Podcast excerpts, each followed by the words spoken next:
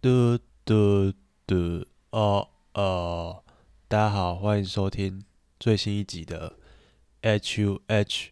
好，现在时间是二零二三年十二月二十五日的呃十二点十五分，半夜十二点十五分。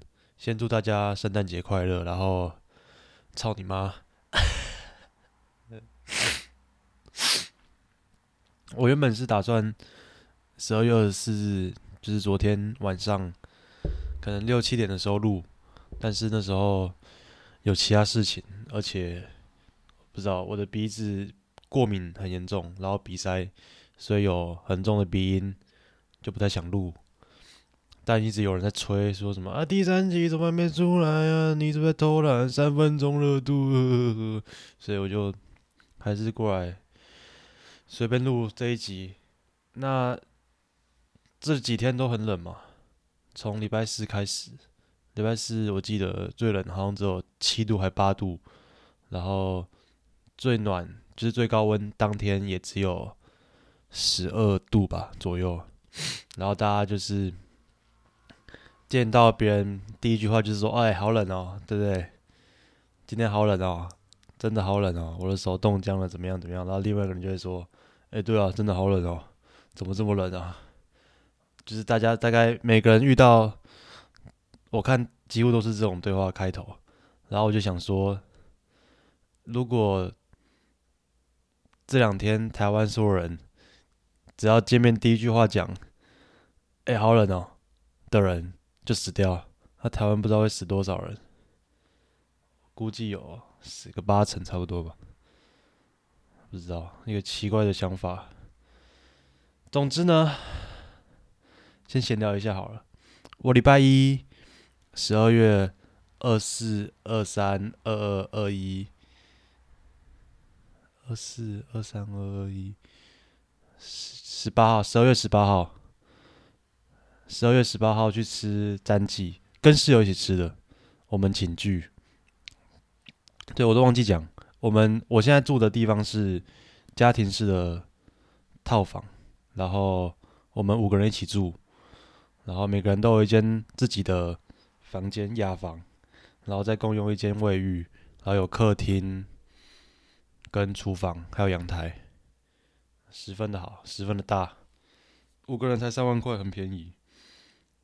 然后我们就，总之我们就五个人去吃三记，然后必须老实说。很多人都说詹记很很好吃，是什么台北麻辣锅最顶的之类的，但我觉得吃起来就哎就那样吧，普普通通而已啦，没有到很好吃，但也绝也绝对不难吃啊，就是很一般。我觉得跟海底捞或是跟什么新店比起来，就差不多那样。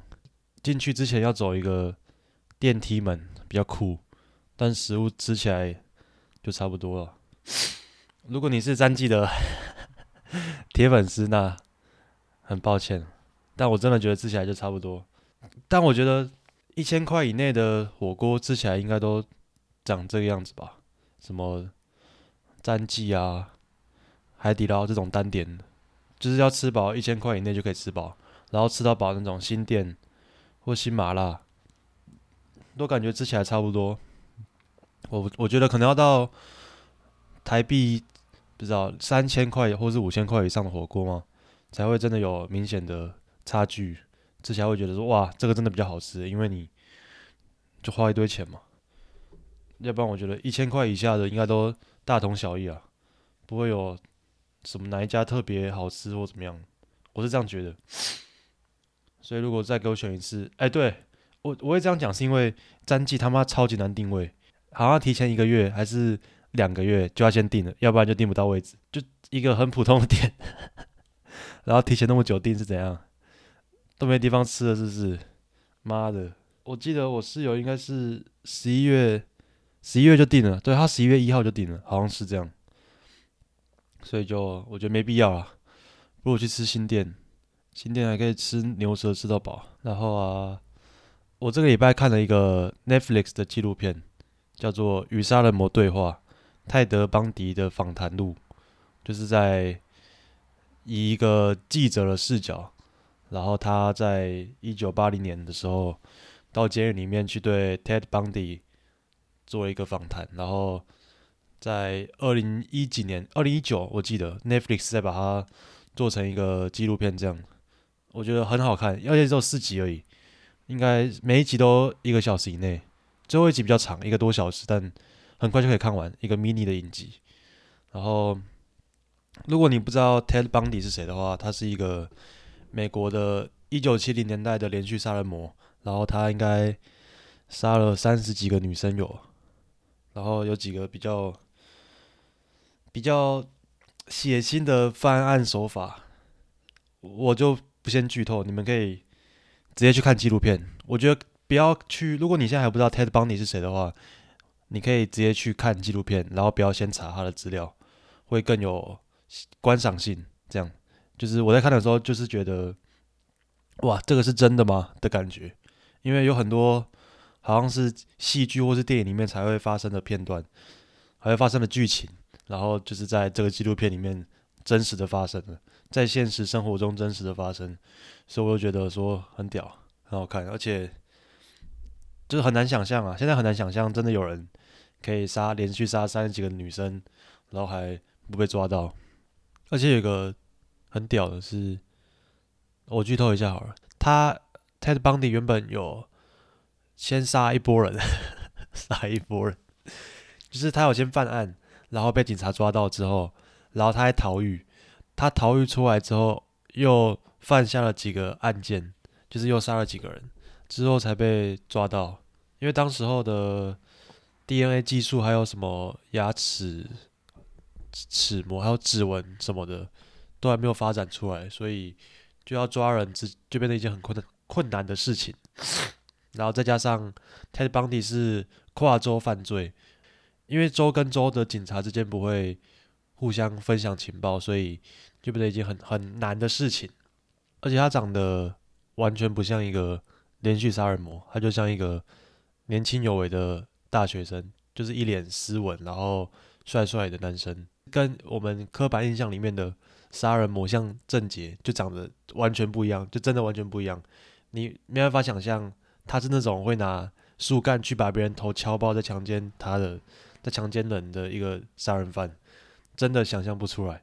在访谈里面也有一些人，他们就讲到说，他当他看的、当他看着 Ted 的时候，他没有没有办法想象，就是这么一个。看起来彬彬有礼的人，他的双手犯下了怎么样凶恶的暴行？这样，总之是一部很有趣的纪录片影集，推荐给你们，可以去看一下。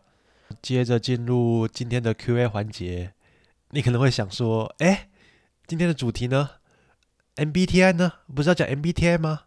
说好的 MBTI 呢？我只能说 MBTI，再等一下，一月份我一定会把它做出来，然后。讲一下这几个礼拜期末考，对不对？期末考，期末考很累嘛，对不对？还要找资料什么的，还要做一些稿，对不对？要不然讲起来很卡，你们听了也不会开心啊。所以，再我再缓缓，再缓缓。然后今天的 Q&A 不会是感情问题了，终于不再有感情问题。其实我也没有感情问题可以可以问，就是我也没有去找到。感情问题来问了，然后有人推荐我去 D 卡上面看，但我觉得 D 卡，唉，D 卡就是一个太可怕的地方了。之后可能这个礼拜、下个礼拜、下个礼拜，还是这个礼拜，今天是二十五号，应该是这个礼拜，再看看，应该会做。如果真的没有题材可以做的话，可能就去 D 卡上面找一些看起来像创作文的文来。来做 Q&A 或是什么回应之类的。今天的问题，第一题是我自己问的，我自己问提出来这个问题，然后我再自己回答。这个问题是为什么 Apple 的产品 iPhone 最近几代都没有什么大的变动？然后要回答这一题呢，我把它拆成两个部分。第一个部分就是消费者有些人太弱智了，然后。第二个部分是，其他的手机品牌太没有竞争力。那首先我先讲第一部分，关于消费者这个地方，很多人都有听到，也不是听到，意识到有什么果粉信仰这种东西嘛。然后这个所谓的果粉信仰，就是我不能理解的地方，因为我的我的想法是，我们今天购买一个产品，是因为这个产品够好，然后它的可能 CP CP 值够高，或是其他地方有特别突出的部分，所以你才会去购买嘛。iPhone 很好用，所以你去买 iPhone。然后 MacBook 很好用，所以你去买 MacBook。然后平板哎还行，iPad 还可以，所以你去买 iPad。然后 AirPods 他妈的超难，不是超难用，超贵，但你还是买了 AirPods。然后 Apple Watch，操你妈，超级贵又不好用，还要每天充电，但你还是买了，这个就是我不懂的地方。但这个都，但其实如果你只有这五个产品的话，我也觉得说还可以。但真正的那种果粉信仰是每一年就换 iPhone，然后 MacBook 出新的一代就直接换，iPad 也是直接换。然后 AirPods 也是出了直接换，然后还会买那个耳罩式的，我忘记叫什么，Air Max 还是什么。Apple Watch 也是用到最新的，然后最近出那个 Apple Vision 还是什么的 VR 眼镜也直接买。买 VR 眼镜到底干嘛？看 A 片是不是？我想我现在想不到 VR 眼镜除了看 A 片以外的用途。好，就是所谓这些有果粉信仰这些人，他们就是。苹果的始终支持者嘛，所以不管苹果出怎么样的产品，然后怎么样的贵，他们都会买，因为他们就已经是为了这个品牌才而去买，而不是为了这个产品去买的，所以他们就没有再管说什么 CP 值啊，没有没有，就是直接买，然后直接上到最顶规，这个是一部分。第二部分是其他的手机品牌太没有竞争力，以手机来说。呃，全球的市占第一名跟第二名都是 Apple 跟 Samsung 这两间公司在互相的轮替，就是有时候是苹果会是市占第一名，有时候是三星市占第一名，但都是这两间独大，然后其他小间的就会是小米啊、OPPO 之类的。但如果是在笔电市场的话，就不会是这样我先讲二零一九年以前的笔电市场好了。就是大家应该知道，笔电市场是一个竞争力不是竞争力，竞争很强的一个市场，是一片红海。然后有很多公司会去发表产品，然后去竞争这个市场，去抢那个饼。随便讲，应该都有时间啊。我马上想到的就是可能联想、HP，然后 Asus 嘛，然后 Acer、Dell、LG。哎，LG 好像不是，MSI 啊，LG 是隶属在 ASUS 下面的，然后 MSI 维新跟三星自己也有出笔记型电脑嘛，那这样就很多间了，所以笔电市场是一个竞争很高度、很高度竞争的市场。那苹果电脑在二零一九年是没有特别突出的市占率跟竞争优势的，直到二零二零苹果的。M1 晶片处理器横空出世，我操！我的鼻塞太严重了吧？不管了，硬硬着头皮录把它录完。总之呢，二零二零年苹果推出了 M1 晶片嘛，然后 M1 晶片不同于以往的 Intel 处理器，它更省电，然后发电量低，整个续航有个很大的提升，所以以 Air 来说。就是同类型的文书机笔电都被苹果的 MacBook Air 还放。那当然，苹果推出了 MacBook Air M1 镜片之后，整个提升了他们的市占率嘛，整个销售量大增。然后学生在考虑文书机的时候，就会先考虑 MacBook Air，不会去考虑其他的，像是什么 A Asus 之类的，因为学生还有学生优惠，然后整个买下来可能会是三万以内就可以买到了。总而言之，我要说的是，苹果在二零二零年推出的这个 M1 镜片处理器，让他们从原本的可能没有没有多少人会去考虑的一个笔电的选项，变成到你会是主要考虑的一个笔电选项之一。